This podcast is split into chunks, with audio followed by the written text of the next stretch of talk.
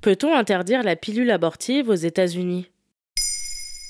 Merci d'avoir posé la question. C'était du moins l'intention de plusieurs tribunaux fédéraux américains. Début avril 2023, un magistrat du Texas avait retiré l'autorisation de mise sur le marché du médicament. Le 21 avril 2023, la Cour suprême américaine a décidé de maintenir l'accès aux médicaments en bloquant la décision du magistrat texan. Le jugement n'est que provisoire, une audience est prévue devant une cour d'appel de la Nouvelle-Orléans le 17 mai.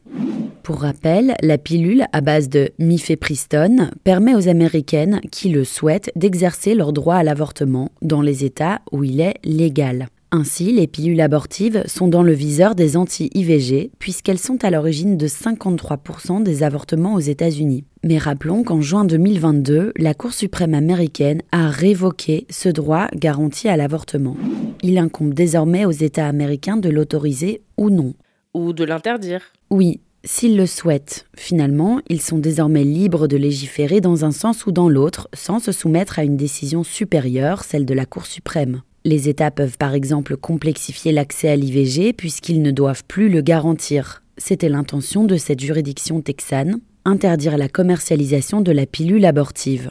Et qu'en est-il en France? Ici aussi, l'IVG médicamenteuse se fait par ingestion d'un comprimé, la mifepristone, elle est proposée aux patientes avant le recours éventuel à une opération à un stade plus avancé de la grossesse. Jusque-là, aucun problème. Sauf que, ici en France, elle est utilisée en combinaison avec un autre médicament, le misoprostol, afin d'atténuer les douleurs. Mais il existe des risques de pénurie de ce second comprimé. D'après nos consoeurs du média Mademoiselle, plusieurs pharmacies ont alerté à la mi-avril 2023 sur une tension au niveau des stocks. Le planning familial a tiré la sonnette d'alarme. Cette situation restreint, elle aussi, de fait, le droit à l'avortement en France. Et c'est une décision politique?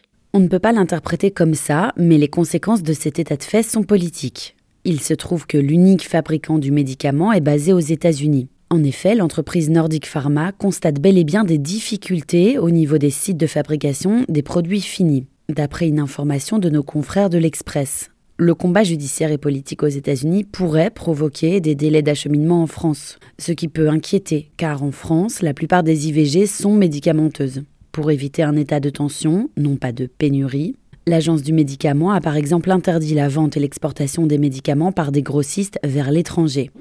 Rappelons toutefois que l'inscription de l'avortement dans la Constitution française date du 8 mars 2023.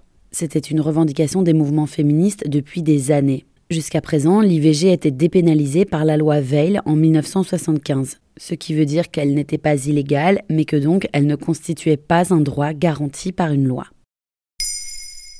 Maintenant, vous savez, un épisode écrit et réalisé par Johanna Cincinnatis. Ce podcast est disponible sur toutes les plateformes audio. Et si cet épisode vous a plu, n'hésitez pas à laisser des commentaires ou des étoiles sur vos applis de podcast préférés.